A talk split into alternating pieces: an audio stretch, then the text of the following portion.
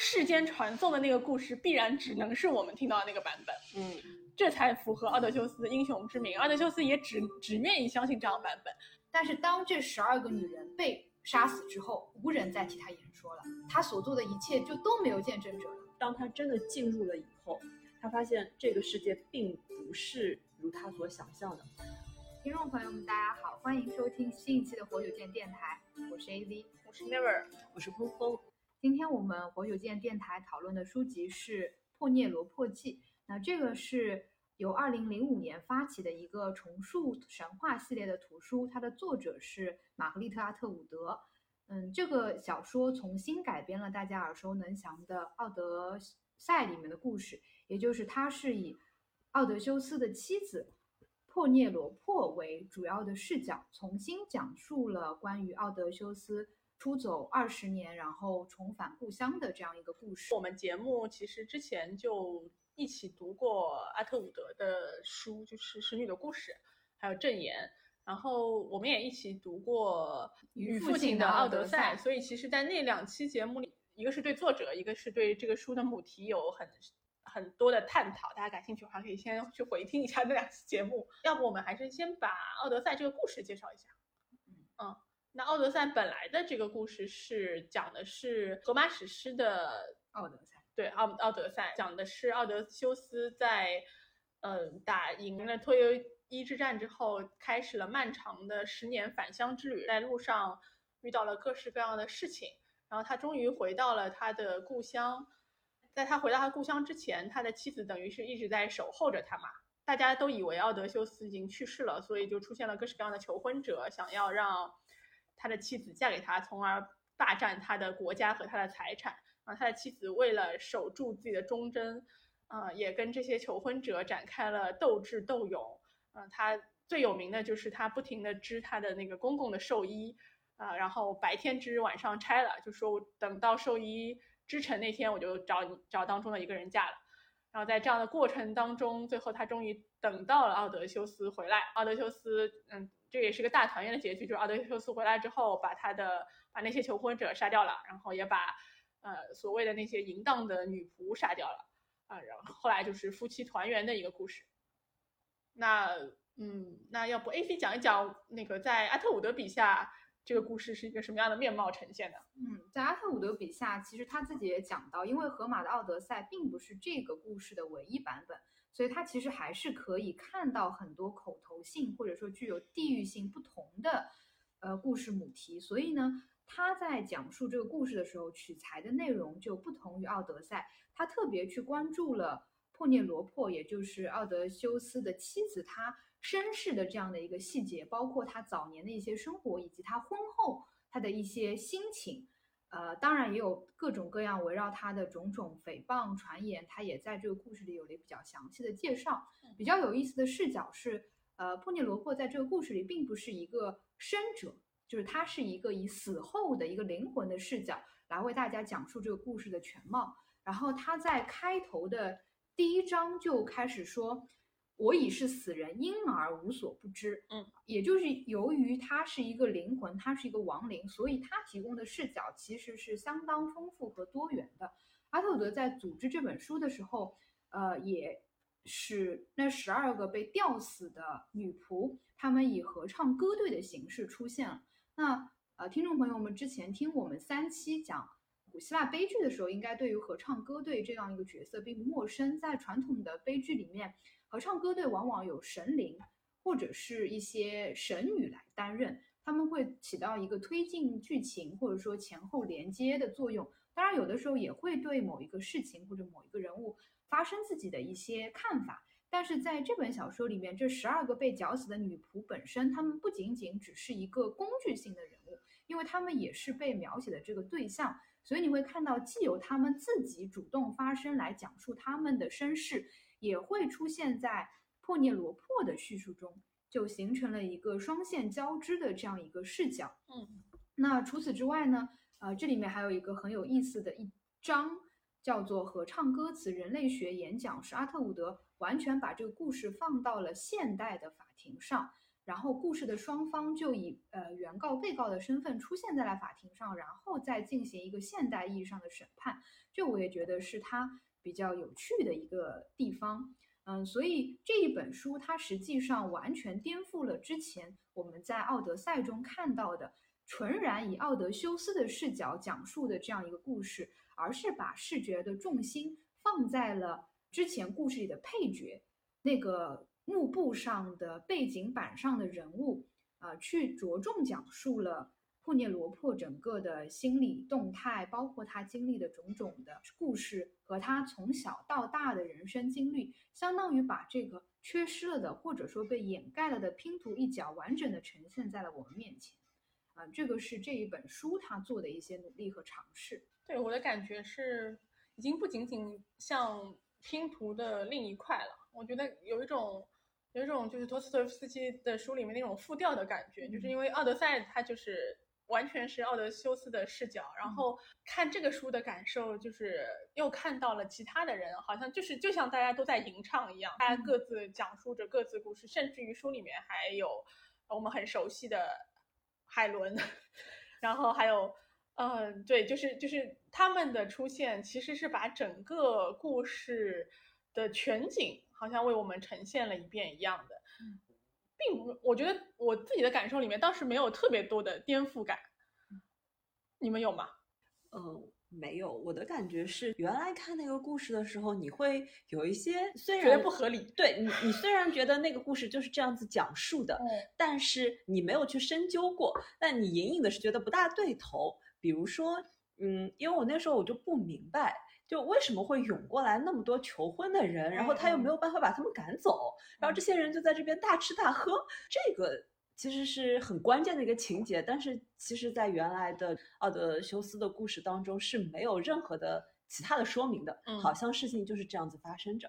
然后包括说哦，有一个非常爱他的。贞洁的王后，为什么她这么贞洁？对，为什么那么贞洁？就是就是她到底在坚持的是什么？嗯，然后还有给公公织寿衣这件事情也很奇怪，嗯，因为那她公公又是活着的，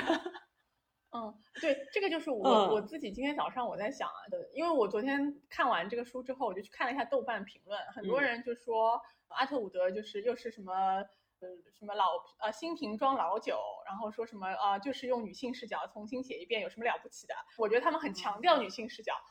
但我自己的感受是，我觉得，我觉得其实，在当年，就是奥德修斯，因为我们已经一起读了三篇古希腊的神话了嘛，我其实觉得当时大家就其实很有女性视角了，其实有很多的故事，它的它的那些引线都已经穿在里面了，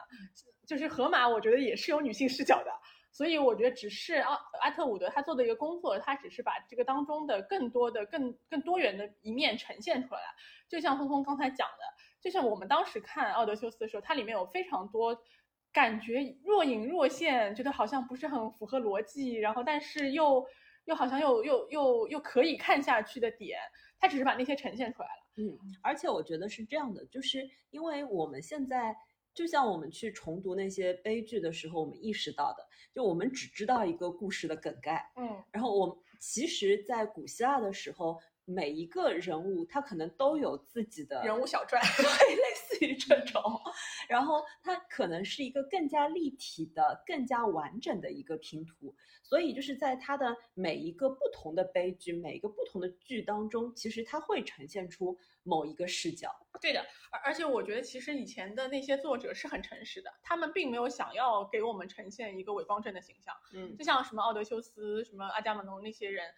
他们的缺点其实是，就是他呈现给你了呀。他奥德修斯在一路上做的这些肮脏的事，就是就是跟各种女神睡觉啊，然后什么那个与父亲奥德赛里面讲，他不是个英雄，他放弃了他的很多的。父亲一直觉得说他其实没有什么，他就是靠着什么雅典娜的力量啊之类的。对，其实荷马其实把这些都呈现了。我觉得恰恰确实是我们后人的解读，或者是我们把它过于的抽象化、简化了。对的，我们把它就是把其实是把一个人物。直接扁平化成了一个英雄人物，我们才会说这个奥德修斯是这样子的一个神话。我觉得恰恰确实重写神话这个整个的计划，我我自己感觉，至少在阿特伍德这本书里面，我不是觉得他是在重写，他就是在复兴，就是还原当时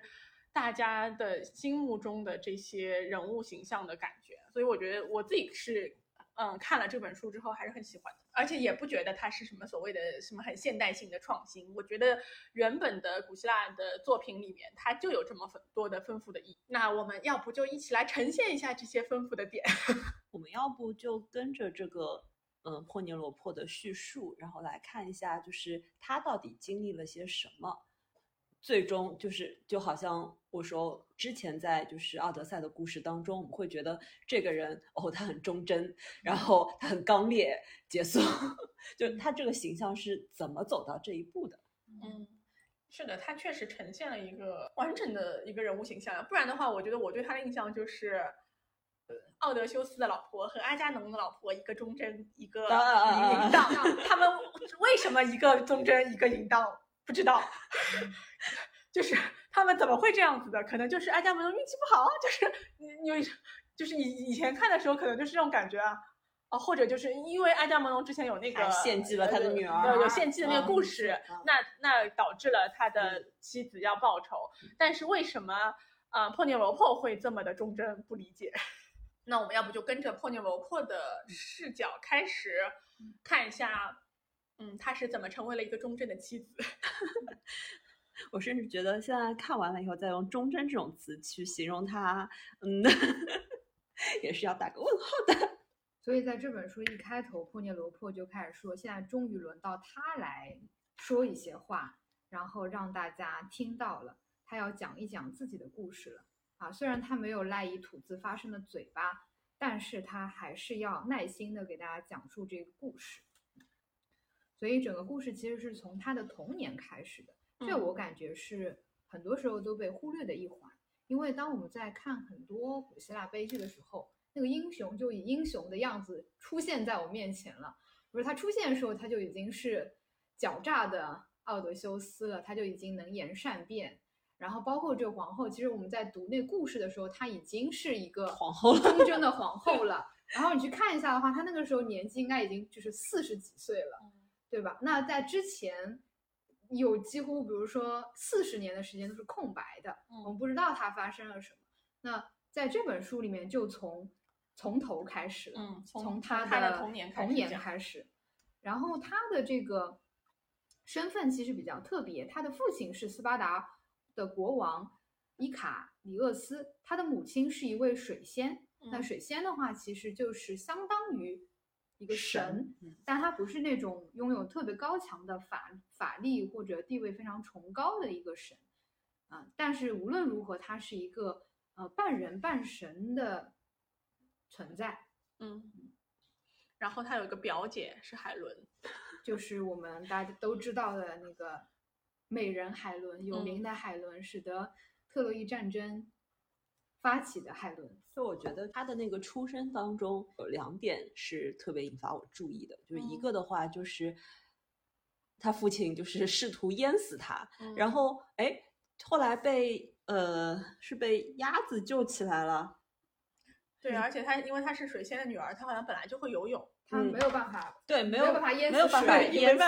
他，对，但是但是我觉得这里就让我觉得特别的奇怪，因为他父亲后来就对他的。呃，态度就发生了一百八十度的转变，然后，但是他说，其实他一直是提防着他的父亲的，因为即便是你，呃，和和你父亲一道去山林里面玩啊什么的，他总是会觉得他父亲会把他给推下去，嗯，就是就是这样子的一个童年生长起来的一个小女孩儿，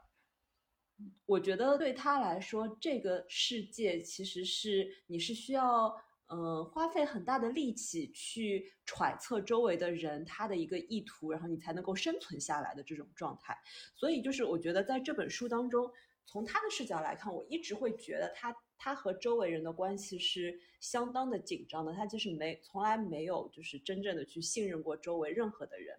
因为他的母亲是水仙，然后这个水仙就是完全就处在嗯自己玩自己的孤芳自赏，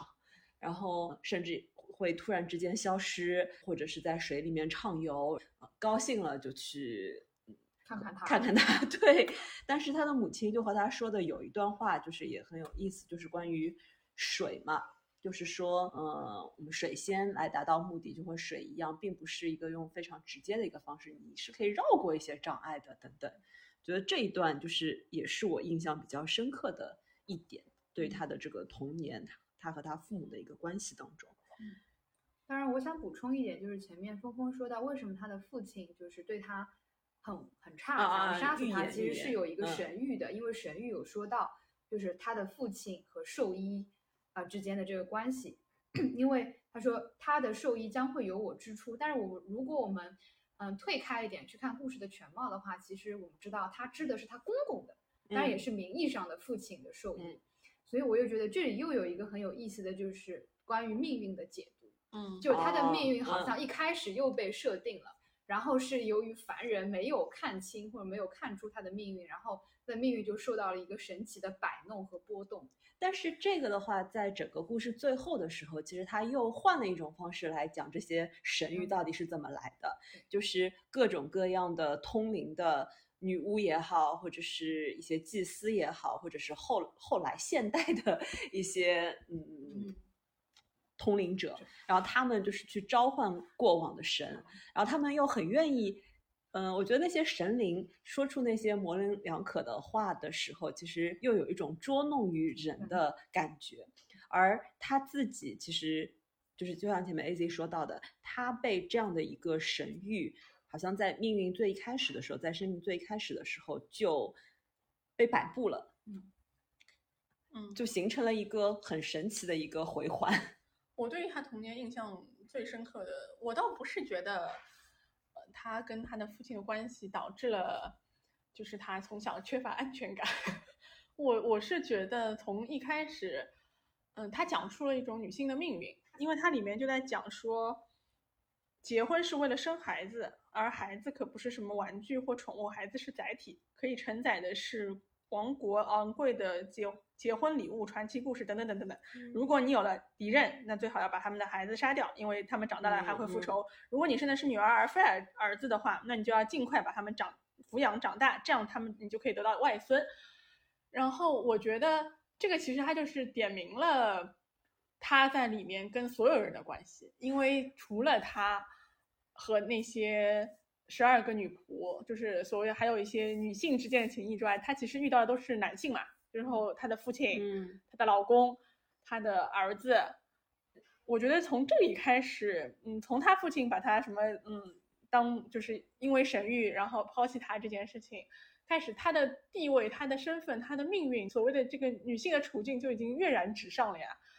你只是一个承载物，那如果神谕说你会影响到我的未来，那我就要把你杀掉。那后来发现你你没事，那我就要把你嫁掉。包括他后面层层的，你看他去叙述他跟奥德赛的关系，奥德修斯为什么会娶她，就是其实就是要把她当做，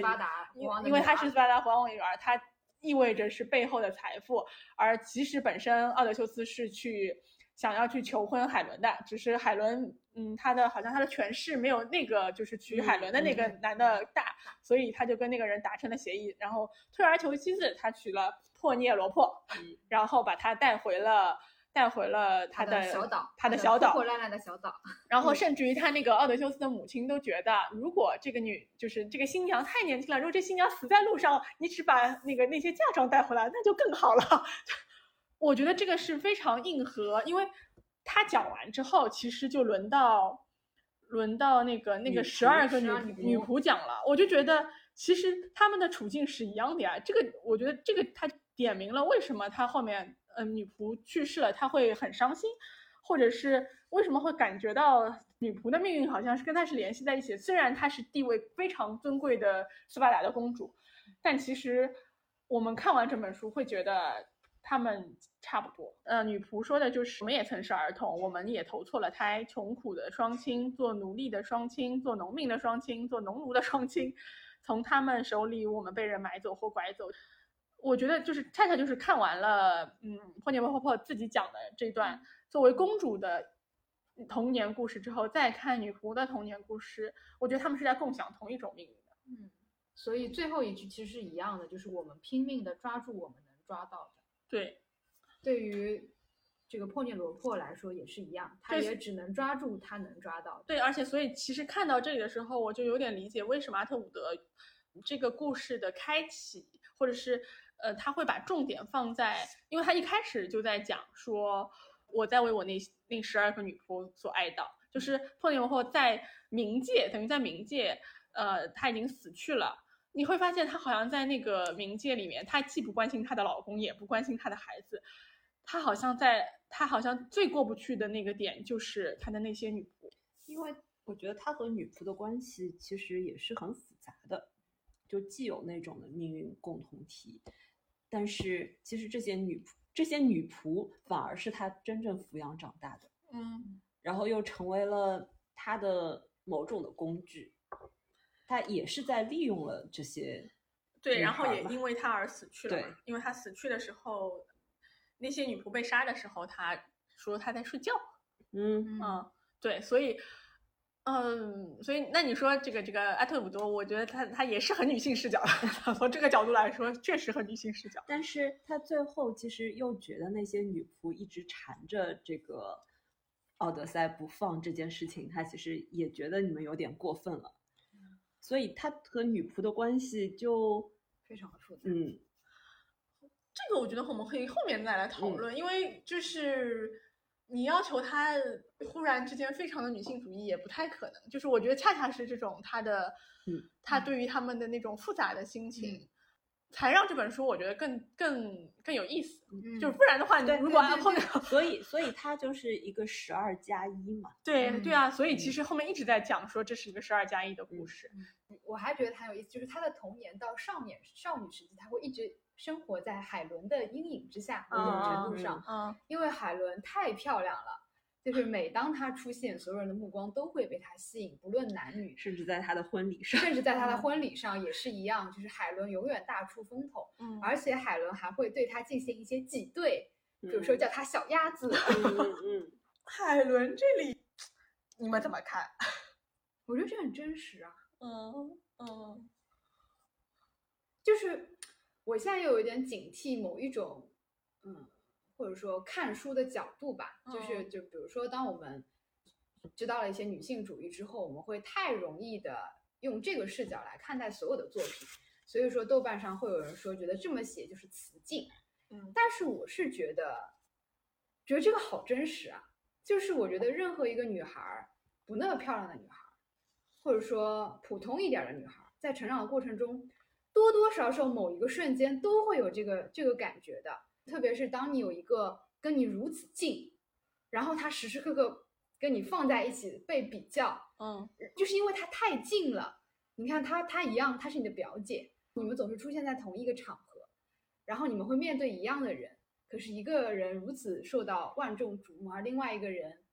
没有，哪怕是在婚礼上，我觉得阿特伍德把这个部分就是捕捉下来，然后呈现出来。我是觉得本来就是很复杂的，就是女性和女性的关系，女性和男性之间的关系就是很复杂的。包括你之后有说到她和就是那十二个女仆之间的关系，嗯我觉得这个复杂的复杂之处才是有趣的地方。就是如果我们对于女性的想象又简化成了，比如说不是 sisterhood，啊，不是 girl helper girl 就是雌竞，那我觉得也很奇怪啊，就又变成二元对立了嘛。就你嗯要么是我的帮手，要么就是跟我的竞争对象。其实不是的，在这个当中有很多灰色的地带，嗯有很多想要说但是不能被说出来的东西，有很多隐秘的想法，比如说又嫉妒又羡慕，然后又欣赏她的美，嗯又有一点讨厌我的风头被他抢走了，然后又觉得说，如果我是男人的话，我也会愿意更选择这样一个人啊，就是这种复杂的情绪被阿特伍德捕捉，然后呈现了出来。嗯这我觉得这是很有意思的一点，就是嗯，比起单纯的用比如说是雌竞或者不是雌竞的视角来看，嗯，去证明，比如说他嗯是、他有女性视角或者没有女性视角，我觉得会有趣一点。嗯嗯我觉得他们嗯都够不上一个劲，啊，对，对，他们都只是被被他们都那不是他们都只是嫁妆而已啊。对，就是实际上他们对自己的命运都没有任何的掌把控力掌控，只不过说，其实海伦更早的嫁了人，因为她更美丽。对，更美丽，然后更多的人去追逐她。那么在那些男追逐她的男性的眼中，这个猎物其实是更加就是需要大家用各种各样的阴谋啊，更有吸引力。对，然后用各种各样的交易去实现和完成的。但是到了这个呃珀尼罗珀这里，实际上他说就是奥德赛到底是怎么赢的？就他听说了一个故事的一个版本，但是实际上实际上他并。不是真正的知道，而且那些其他的求婚的人失去了这个对象，好像也没有怎么样。大家又开始进入到欢乐的对婚礼当中，然后再去找下一个对象。而且另一点的话，就是其实我本来没有意识到，就是在古希腊的时候，原来公主是呃招女婿上门的。对，嗯嗯嗯。那这是古希腊神话很多都是这样子的呀。对对，就是而在奥德赛这边，其实他打破了这种传统，他是把就是公主带离了他原来的那个家。嗯，对，嗯。所以不是后面还有一种解读是说，奥德修斯意味着男权社会对于母母系社会的那个就是交替嘛，争夺嘛。我自己看他和海伦的时候，我觉得就是阿特伍德把佩涅罗珀的心情写的挺好的，呃，因为我觉得我们都是普通的女孩，所以其实对于佩涅罗珀的心情，我们还是很了解的。我自己更感兴趣的是是海伦的想法，哎，你们我不知道你们会不会感兴趣，就是。我在看那个与父亲的奥德赛的时候，我就很感兴趣，海伦到底是怎么想的？因为在在那个他后来又重新对的，因为因为因为那个在与父亲的奥德赛里面，特勒马克斯去就是出游了之后，他其实是见到过海伦的。然后那个时候，海伦已经跟她的丈夫重修旧好了，帕里斯已经就是又回去，就是等于呃那个战争结束了，因为大家付出了这么多的。生命和鲜血之后，最后竟然海伦又跟她的丈夫和 重归于好，他们来重新讲这件事情。海伦俨然是一副很忠贞的样子，也不是很忠贞，就是反正就是挺正经的样子，跟呃特勒马克思讲了一下这些事情。这个书里面也也后面也会提到嘛。嗯，我就在我就觉得啊，怎么这么神奇？他就是他还能回来，然后还能够继续讲。嗯，他又现在又跟那个配在这本书里面，他呈现的那个人物形象其实跟。奥德修斯和那个与父亲的奥德赛里面差不太多，就是我我其实一直对这种绝世尤物 很感兴趣，因为因为我们的太多故事里面讲提到过这样所谓的倾国倾城的美人嘛，然后我们我们中国也有什么四大美女，她们好像也在历史上都很有很重要，啊，然后但是海伦她这样一个倾城倾国倾城的女女性。他的想法是什么？我其实觉得，如果有有人可以就是重写海伦，海伦的想法，我我其实还挺感，因为我自己是很难想象的，因为毕竟我们不是这么大的美女，就你很难想象一个从小被所有人追捧，他要什么就能够得到什么，他他哪怕已经死了，他去洗澡，还有大大量的男性要在旁边在偷窥他的时候，就这样的女性，而且因为甚至于他们提到那个连特勒马克思这样，就是就是比他更小一辈的。男性看到他都是难以自持，而且就是那些求婚者跟佩佩勒蒙呃珀林珀涅罗珀也说嘛，你不是海伦，但我们也可以娶你，反正闭上眼睛都是一样的。所以就是大家不停的在提海伦，不停的在提海伦，海伦就是那样一个就是被所有人追捧的那个妖艳的那个美美美妙美妙的形象。可是他的内心世界到底是什么样子的，我真的很难想象。所以其实我在看的时候。我就在想说，阿特伍德为什么不写一写海伦？可能他也不是，他也写不出，他也不够美，他也不够美，他也写不出海伦啊！这是这是有可能的，这是有可能的。我自我自己我自己想想的时候，我我也觉得是有可能的，因为我我那个时候在想说，什么样的人可以写，就是真的是你要这样长大的，你才能够写出来。所以为我们当时不是讨论那个《红楼梦》为什么这么珍贵嘛？就是因为。你要富贵一生，你才能写出来，不然你写出来就是你说大户人家就吃吃红烧肉呀，就是你写不出更好的了。海伦这样的大名，那可能要看林青霞的书了，就很难想象。就你刚才讲述的过程当中，我其实突然想到了很多年前看过的易书的有一本书，就是叫《阿修罗》。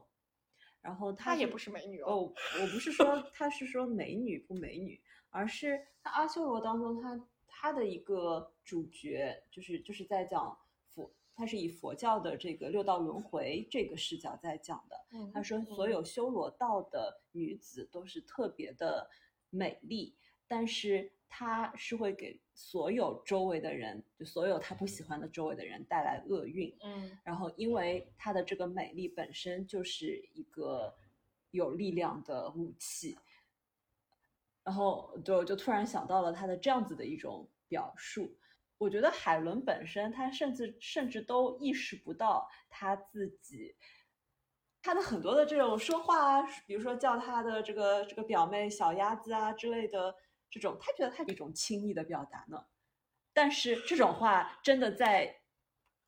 在他的嘴中说出来，你听的人，你肯定不是同样的一个滋味。嗯，就他意识不到，而且包括他就是做出的很多的行为，就是嗯他跟什么帕里斯私奔啊，什么很多的行为，我觉得可能真的都是美女的视角，就他可能真觉得没啥，可能就是佩波涅罗珀才可能觉得这样不行，但可能海伦真的觉得没啥，因为你看后面的叙事里面也是的呀，嗯，嗯直到最后就是他在现代一轮一轮的生轮活一轮一轮一样。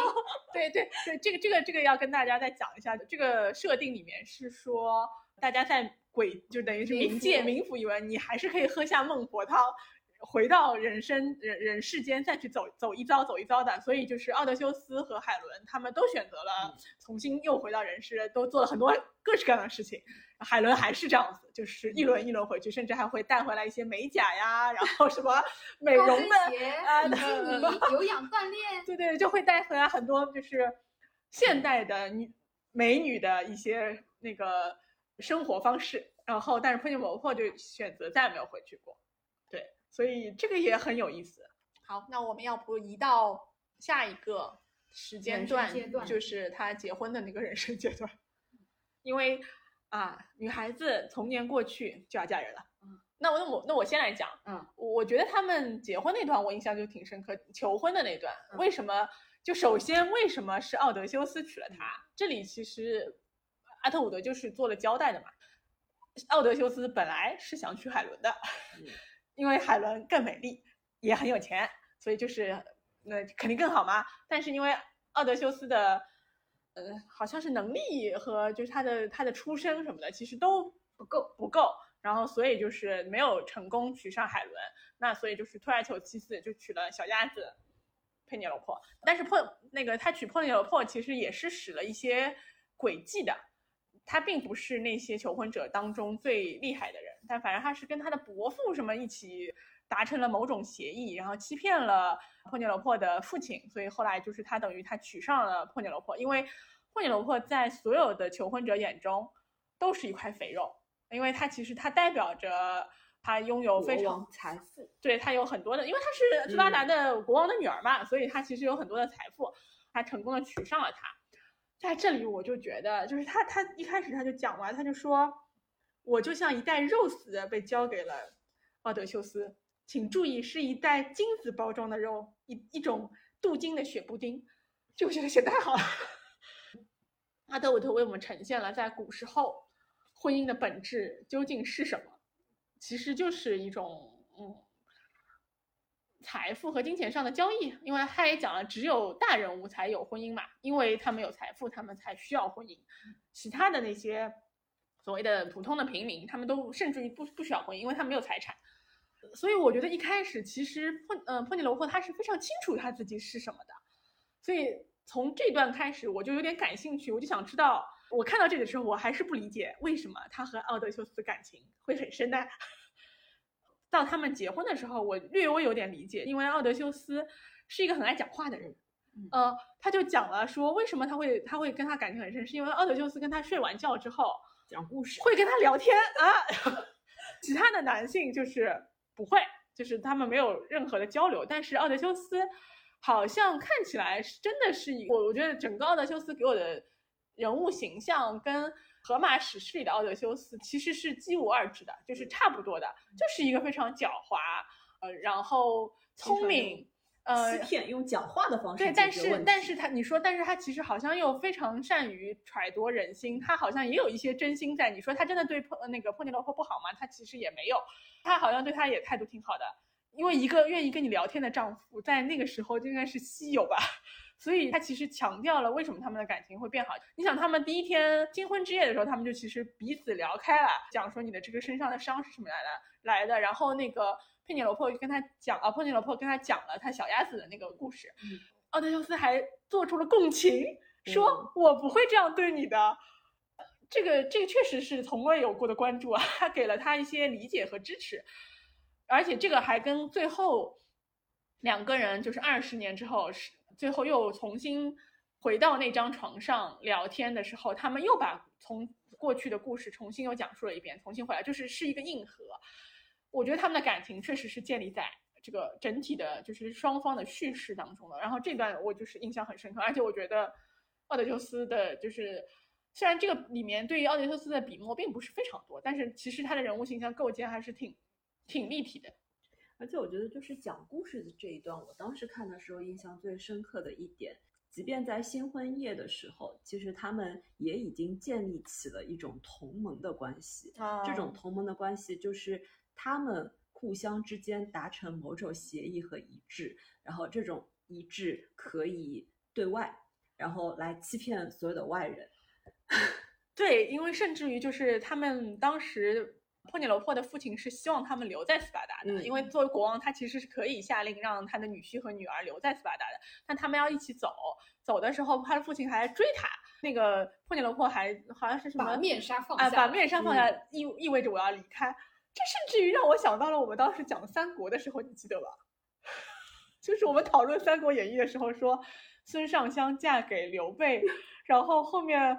那个孙尚香要跟刘备走，孙权还派人去追他，然后刘孙尚香不愿意走，就是我觉得这个就有点。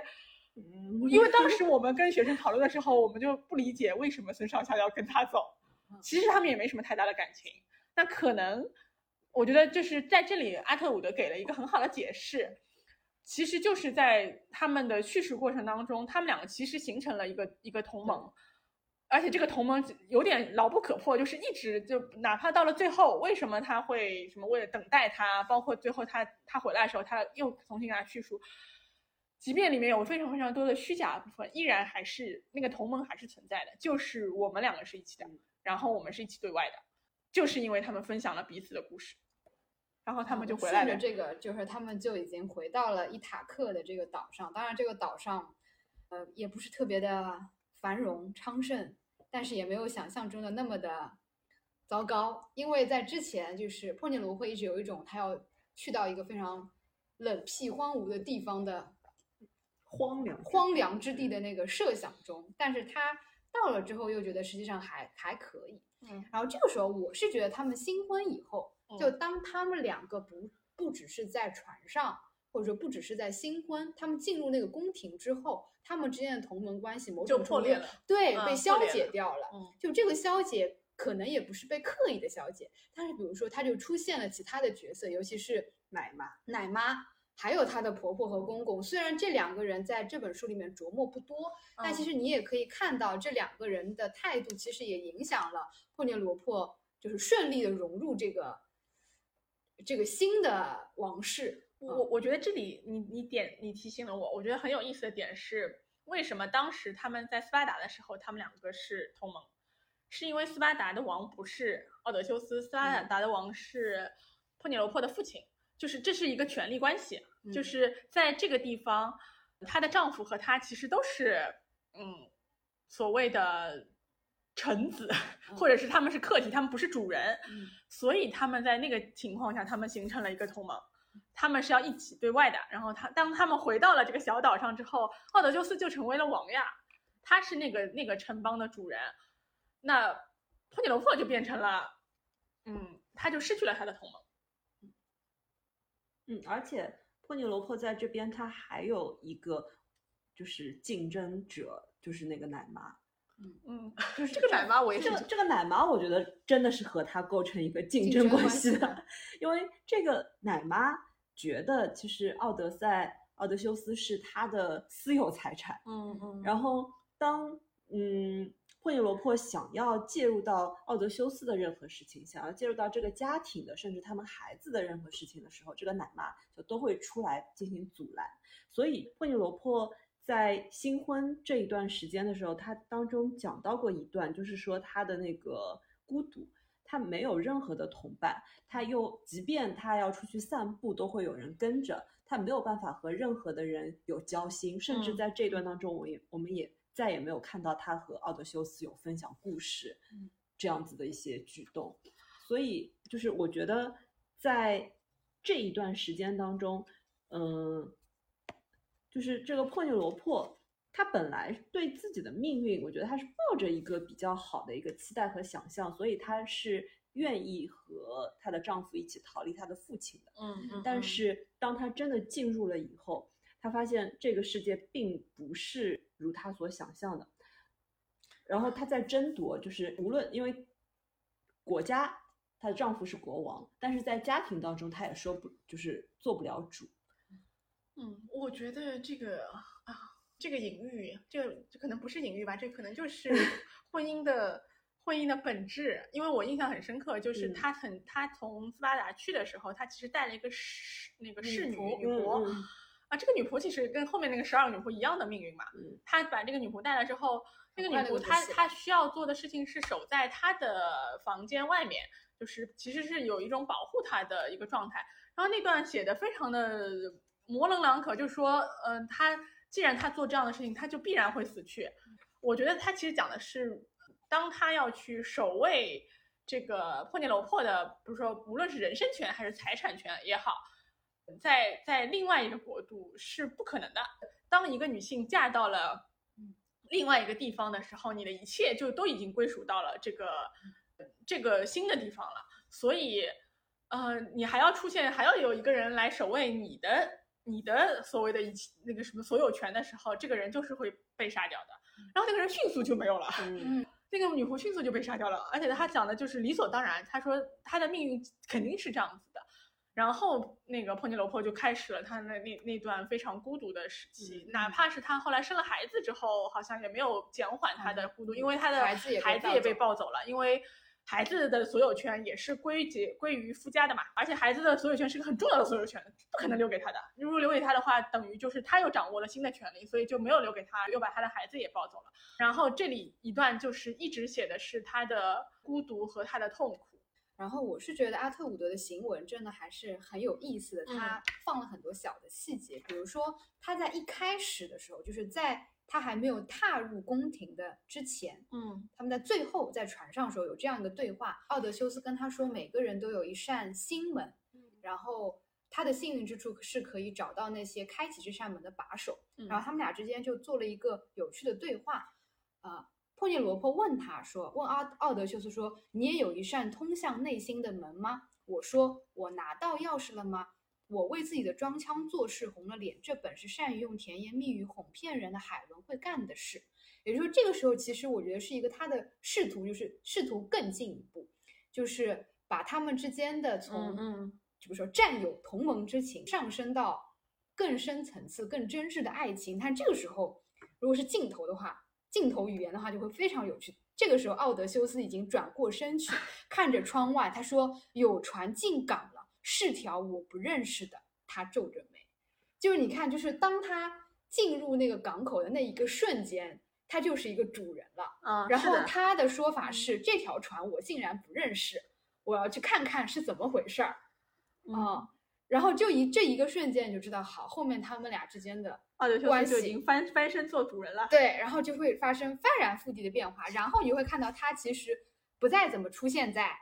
他的生活里。嗯，是的。而且我觉得这个门的一个隐喻，实际上也是在说本身就是不对等的。嗯，因为奥德修斯会认为他是掌握钥匙的那个人，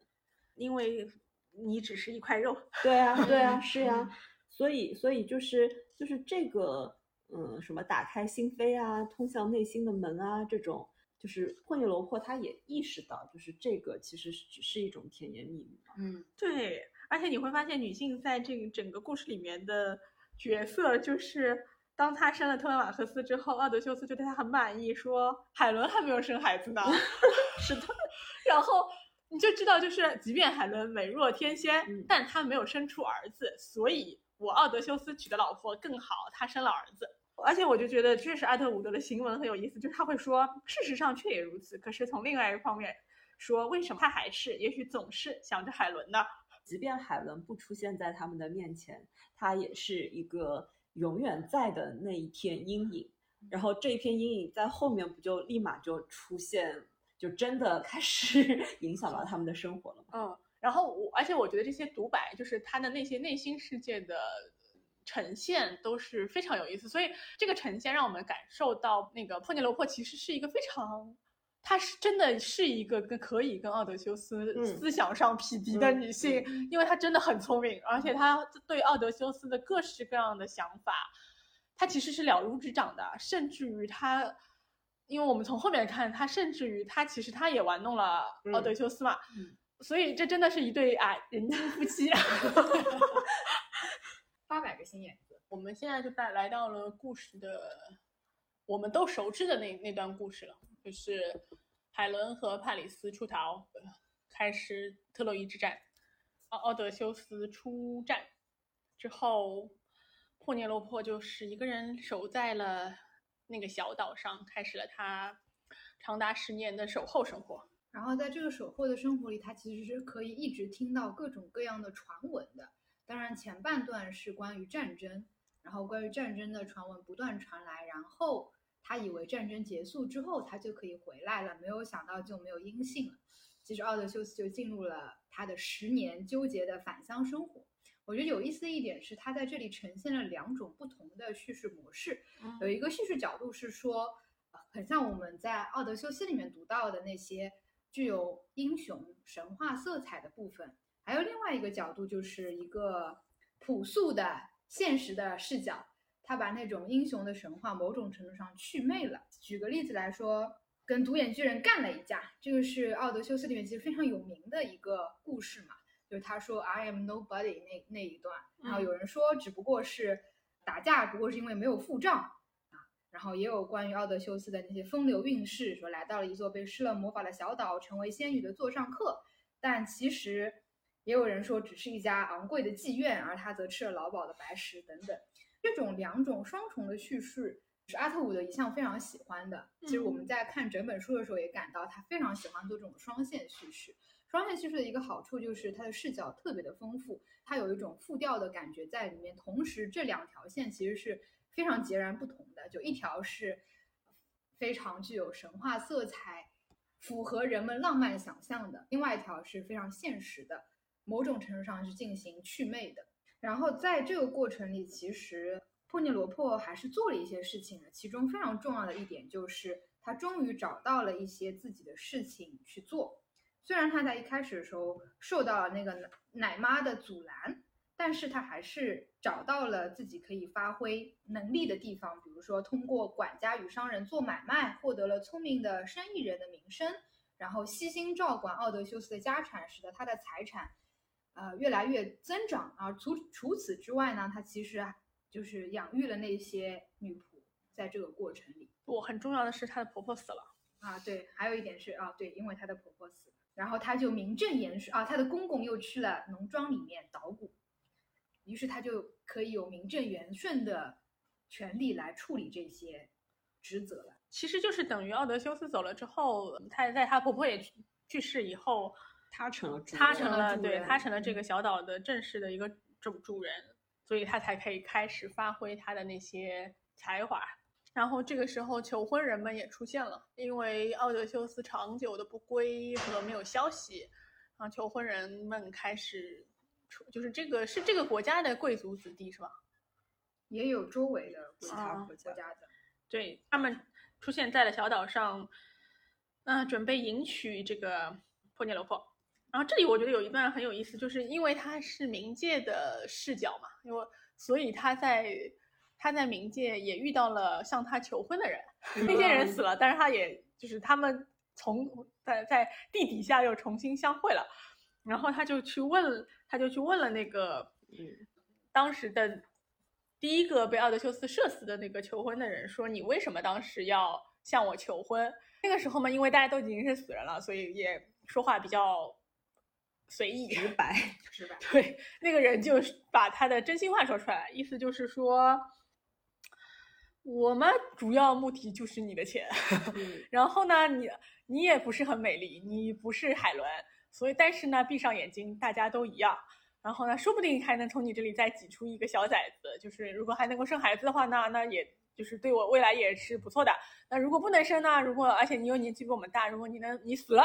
那就更好，财产都是我的了。所以他的话其实是代表了所有求婚人的心声吧？为什么大家要做这件事情？而且我觉得在就是这些求婚人过来求婚的过程当中，我们又会看到呃女性在这个当中会有一些很神奇的表现，比如说那个奶妈。然后就会来，就是报告很多他们这些男性求婚人在那边说的一些黄色笑话啊，然后甚至是一些挺恶毒的话啊等等的，包括说，我觉得他设计嘛，就是把他的十二个女仆作为他的眼线，派到这些年轻的贵族求婚人当中去，然后去探听他们的一些想法、消息等等。我们会意识到，就是女性在这个当中。就是用一种，嗯，女性常有的，用一种私底下然后传这些话，然后传这些话的过程当中呢，你甚至很难去判断它到底是一个恶意，还是一个好心的一个讲述，还是他也意识到这些话讲给你听，其实你是很难过的，就是这些都是交织在一道的，我们也会看到这些。女仆、女仆们也好，或者是这个奶妈也好，对于这些求婚人的一个态度也很有意思。既然这些人是就不请自来的客人，其实我们是，这就是我一开始去读《奥德赛》的时候，我觉得我搞不明白的一个地方，就为什么不能把这些人赶走？当然，这边他就是讲述了一个视角，就是如果把这些人赶走的话，那么。就是你用一种非常强硬的方式去对抗他们，他们就会也用强硬的方式来对待你，甚至说，因为他们人多势众，就可能用武力的方式来侵占。然后这时候又回溯了他母亲在他嗯出嫁的时候给他说到的，就是要像水一样，然后划走，而不是用直接对抗的方式。那么这种方式，我原来会觉得好像有点奇怪，所以。当我们一开始把它定性为忠贞的时候，我觉得这是不是一种忠贞？就他虽然最后表现出来的是他在对抗这些人，但是另一方面的话，就是他的这种忠贞的这个对象，可能并不是说我要对我的丈夫忠贞，而是他还是在守卫自己，他在守卫自己的地位、财产。我觉得“忠贞”这个词本身就。对对，就是男性，就是男性的角 角角度呀，就是，嗯，怎么讲，就很令人生气，是贞洁牌坊吗？对啊，因为忠贞本身就是一个男性对于女性的要求和希望女性达成的事情呀，所以我觉得难难道有女性要自发忠贞吗？就忠贞本身这个概念，它就是别人传达给我们的。没有什么所谓的忠贞，因为在这个故事里面，奥德修斯有忠贞吗？只有只有这个故事里面只有佩呃那个珀内洛珀他他所谓的忠贞就是他没有跟别的男性上床，但是在这个里面奥德修斯在做的事情啊，所以我就觉得就是这个确实这个所有的角度确实都是男性的视角。然后我想起了王宝钏的十八年。对啊，就是我们为什么要去传颂这些故事，其实就是都是要去表达说，呃，女性女性的这个守节是多么的重要。可是男性做什么事情其实是无所谓的。所以我觉得在这个故事里面，反而阿特伍德给了一个更好的视角，就是他做这件事情是为了他自己，对，但最后他得到的是一个所谓忠贞的名号，而且他里面里面也做了一些消解嘛，就是。是不是他真的没有跟那些求婚者上床这件事情，其实也是模棱两可的。因为那个十二女仆其实也讲了一些小道消息，好像是他有可能跟里面一些人关系还不错，而且他也说了嘛，里面有一些人是给他传递消息的。他其实就是因为她是个非常聪明的女性嘛，她，我我觉得这个故事才是真实的，因为如果她真的是一个像王宝钏一样的人，然后没有人任何人去找他，奥德修斯对他的考验也很像薛平贵对王宝钏的后面最后的考验嘛，其实都是想要测试一下你是否是对我忠贞的。那我们就很难想象一个女性在那样的情况下，她怎么来守卫她的忠贞，因为因为显然是很困难的。就像就像你说的那个那些人，如果他们要强行动武，而且因为那些人他们也强奸了十二女仆嘛。所以那个那也就是想见当时性暴力是很正常的一件事情。他们即使要侵犯那个惠尼勒普，也是也是可能可是可以的，也不需要付出什么代价。不一定真的是侵犯，而是他要去安抚，要能够稳定住这群人。嗯，对啊，对啊。所以我觉得这个故事里面他留了很多的空，就是空隙给我们，让我们去想象说惠尼勒普他要在这样的情况下他。嗯，他去在这些这么多的这这种男性荷尔蒙当中去去，其实就是要在狼群当中生存，去小白兔生存下。然后，然后他要去，他要让他的女佣去帮他去当在当中穿针引线，安抚这些人，然后呃获得情报。我觉得他做的这一切都是所谓的，你可以说是为了自己，但是，但我觉得最有趣的事情恰恰是他是为了自己，可是到了最后。他又变成为了奥德修斯，对的，所有的叙事又变成了他其实是为了奥德修斯。我觉得这才是十二女仆被杀掉的原因，是因为十二女仆其实象征着他为自己做了很多的事情，然后他们被杀掉了之后，这个版本的叙事对的，霍尼罗夫就变成了那个只是守住自己的身体，为了为了就是为了自己清白，然后为了奥德修斯付出一切的楷模。而且这十二个女仆又是被那个奶妈给挑选出来，然后告诉奥德修斯，就是这些人是需要被杀害的。嗯，然后这个当中，我觉得又有一重很有意思的，这个奶妈其实在当中的一段时间当中，她已经不再拥有主导权，但是当就是奥德修斯回来了以后，他又重新的开始想要获取自己本身的那个地位。嗯。所以在原来的那个故事的叙事当中，奶妈是起到了一个非常重要的第一个，就是在宫中识别出她身份这样的一个重要的角色。但是我们现在看到的，在就是阿特伍德的这个故事当中，珀涅罗珀他是先明白了这一切，然后他安排了奶妈去洗脚。嗯，就是这个的主导权其实是发生了一个变化的。嗯，发生了根本性的变化。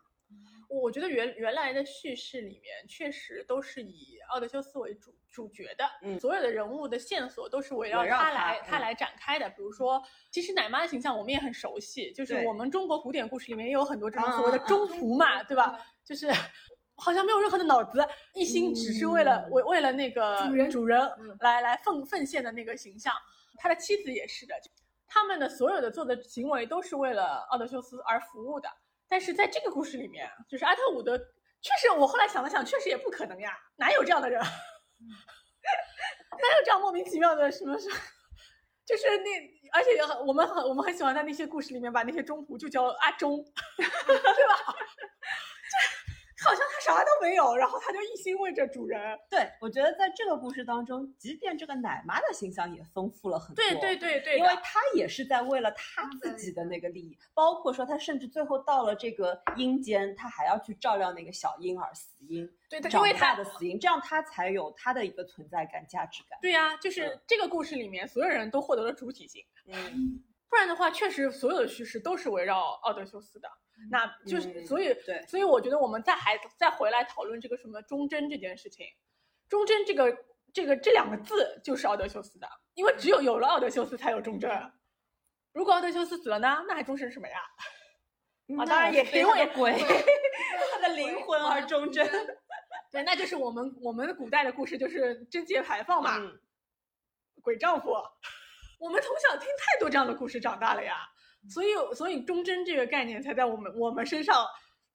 很好像很重要。然后在就是他离奥德修斯离开的这十年当中，其实还有一个就是男性形象就成长起来了，对他的儿子，胖桑的儿子。特别想说，长了胡子的男人都很讨厌。嗯，我一开头对他的儿子并没有那么的讨厌。我觉得，因为他是在缺失了父亲的情况下，因为就是与父亲的奥德赛当中，其实还提供了另外一个父亲的一个形象嘛，一个呃，就是教导他的一个牧羊人啊，然后甚至说后来雅典娜对他的一个引领啊等等的。但是我们现在 再来看帕尼罗帕他的一个叙事当中，这个儿子真的是 一天到晚吃肉。我对他印象最深刻的就是贪婪的吃肉，吃了太多肉。不不，我我是觉得这个儿子的人物形象依然还是统一的。我觉得整本书其实就讨论的最最重要的东西就是权力。对，因为他儿子为什么会所谓的让我们感到厌恶，是因为他成长起来之后不得不面对的另外一个问题，这个王王权的权利的归属啊，归属于谁？因为从这就是一旦他成长成成人之后，他就开始变成他母亲的对立面了。因为他母亲是掌权的那个人，然后他母亲有可能会嫁给那些求婚者，那这样子对他来说是非常不利的。所以书里面讲说，最好的结果当然是母亲死掉，他就顺理成成章的成为国王。我觉得这是真的是一个非常精彩的视角，因为在那个与父亲的奥德赛里面其实是没有这一层的，嗯，就是那个与父亲奥德赛里面讲的只是说，因为他们怀疑没有王后，对他们怀疑的是他的怀疑这个是他儿子的正当性，就是他们他们想要让他儿子不不继承王位，说的是你你也许不是奥德奥德修斯的儿子，那他要证明他是奥德修斯的儿子，他才能够继承王位。可是在这个故事里面，因为有他的母亲在嘛，所以他他是顺理成章，他是可以继承王位的，但是。首先要除掉母亲，所以这才是他为什么要出走的原因，是因为他其实要对抗他的母亲，他要出去寻找他继承王位的正当性。但是他的妈妈对他是确实还是我们我们传统意义上的那个那个故事的叙事，就是他他其实是一心想要帮助儿子的嘛，他是其实是他觉得他是应该要。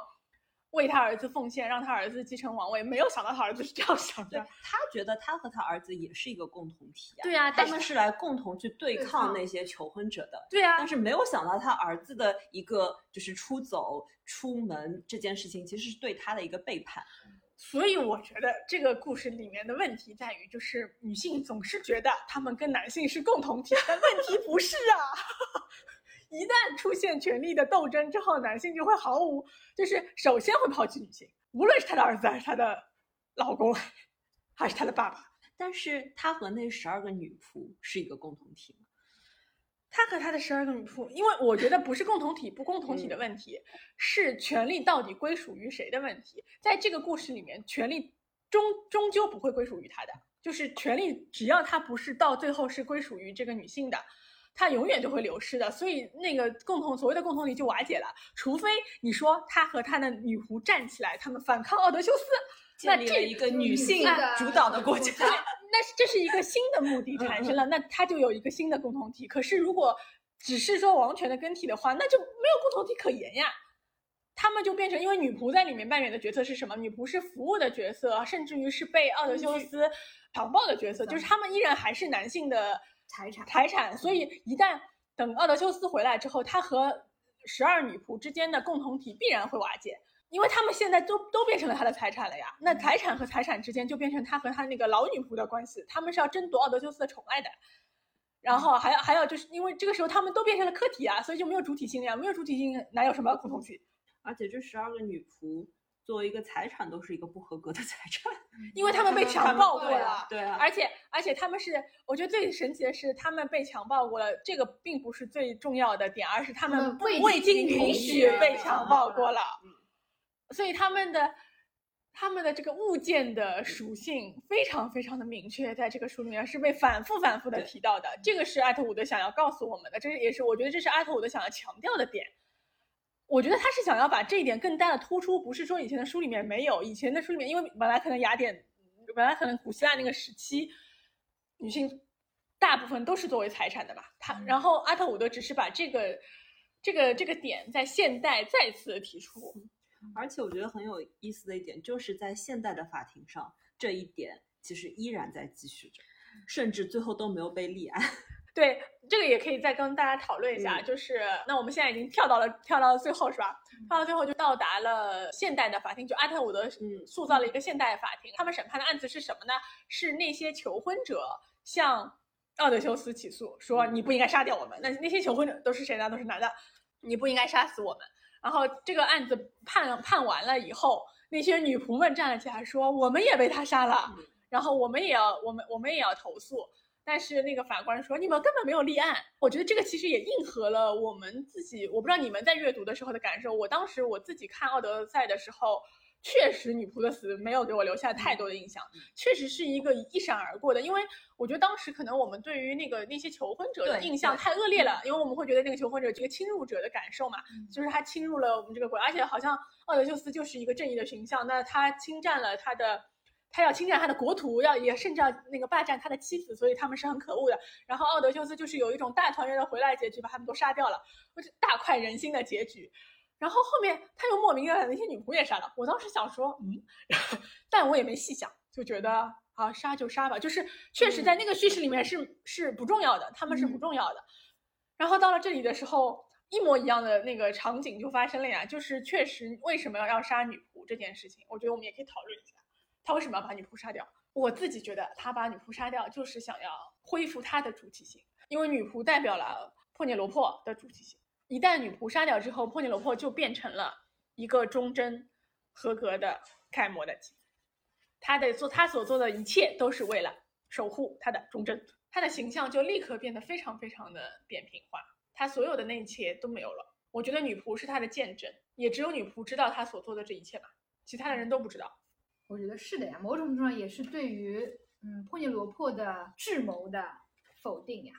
因为女仆所做的事情其实是破涅罗珀的受益呀。我们前面已经聊到她如何在众多的求婚者之中斡旋，维持这种平衡和和这个表面上的和平。然后包括他的女仆也是跟他一起做那个寿衣的那件事情嘛，就是织出寿衣，然后晚上把它拆掉。其实这十二个女仆陪在他的身边，所以我觉得前面 Never 说的很很有道理。他就是他就是一个见证者，就这个见证者不仅是说。就它的主体性是很多方面的体现嘛，其中有一个点，布涅罗珀她是一个有能力、有智慧、有方法，像水一样去斡旋的这样的一个女性。但是当这十二个女人被杀死之后，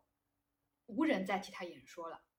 她所做的一切就都没有见证者了。对，而且我觉得其实十二个女仆死了之后，布涅罗珀等于也死了，其实他们是一体的，故事就到这里结束了呀。奥德赛的故事也到这里结束了。奥德修斯还会再出征，可是他妻子再也不重要了。他妻子的人物形象就定格在了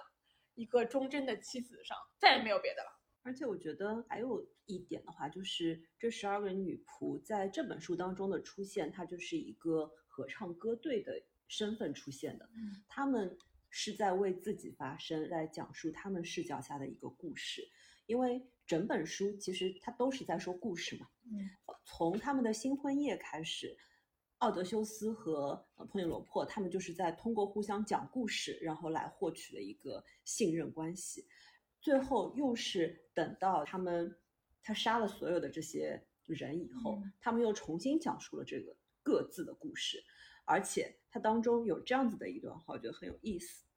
他说啊，然后他告诉我他是多么想我。即便在众女生雪白的胳膊的簇拥下，他心中也充满了对我的渴念。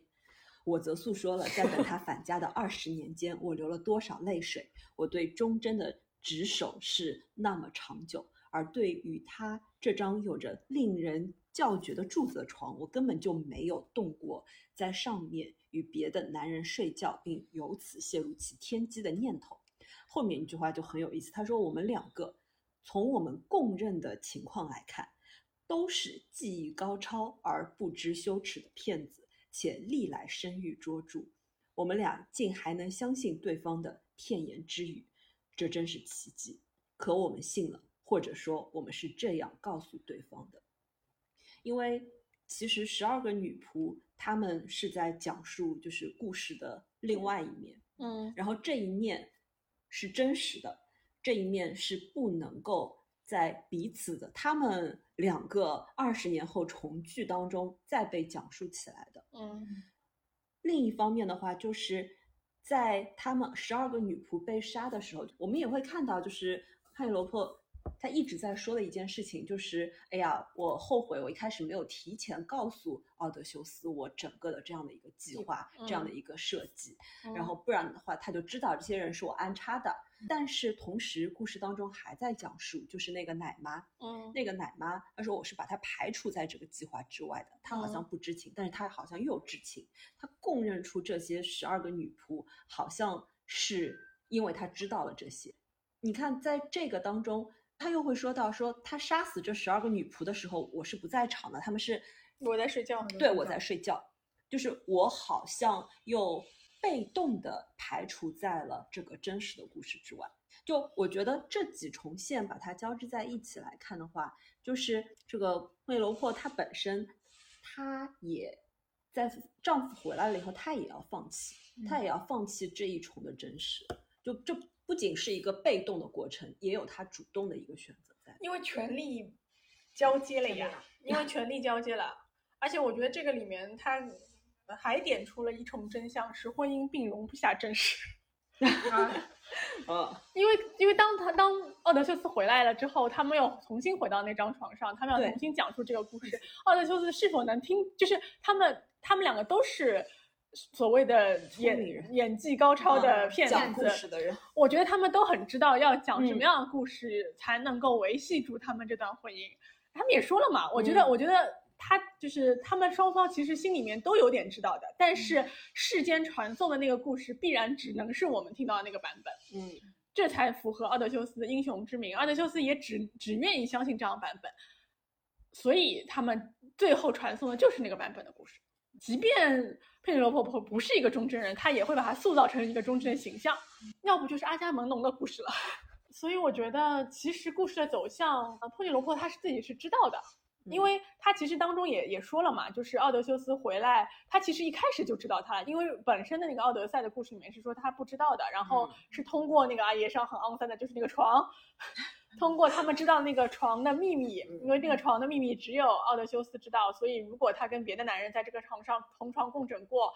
秘密泄露，就证明他他不忠贞了。所以他们是通过这个床来确认奥德修斯就是奥德修斯，嗯，然后啊，这就是一个大团圆结局，我们也懂的。但是其实他从一开始就知道，而且他让他以为他不知道，他做了很多的设计，嗯他故意让他以为他不知道。就是哎呀，真的就是聪明人骗聪明人，计中计。我我我甚至于有一点邪恶的猜想，是我觉得他其实可能也知道女仆是要死的。是啊，对啊所以我所以觉得是他主动的选择，就是他睡，他说对啊，对啊，对啊，所以就是他说他睡着也只是叙述的一部分。对啊，对啊，嗯所以就是，我觉得这个里面就是呈现出了一个残酷的事实，就是一旦他回来了，他他们的同盟就是要瓦解的，你只嗯能走向这步。如果你想活下去的话，我觉得这个也是他最后，他一直说他在冥界，他不要再回到人、嗯人间了嘛，因为他觉得太痛苦了。而且他看他再次看到那些女仆的时候，他的心情也是。就是那个很复杂的心情，我觉得他他对他们是有愧疚的呀，也是有就有疼惜，有有有有同情，可是又有无可奈何，因为他没有别的办法，他只有这一个办法，这就是一切都只能走向这一个结局，一切只能像我们听到的那个故事的诉那个诉说一样，我觉得这才是阿特伍德想说的。所以最后女仆的一个结局其实也很有意思，众女仆长出了羽毛，化作猫头鹰飞去，因为猫头鹰是雅典娜的，对，是雅典娜的一个象征象征，它既有智慧，又是有战斗，然后它甚至说又是在夜间出行的，而且猫头鹰，我不知道你们的感觉如何，猫头鹰经常看到，即便他做的很可爱的那些挂件也，有一点很诡异的感觉。对他也是会突出他的那个很亮的眼眼睛，就他一直是看着的。嗯，是呀。然后最后他他们十二个也一直跟着奥德修斯，无论他变成了什么，都要让他有一些坏结局。对，一一直在跟随他，然后让让他在每次转转世的时候都受到受受到他们的报复。嗯，我们今天的讨论就到这里啦，拜拜。拜拜拜拜。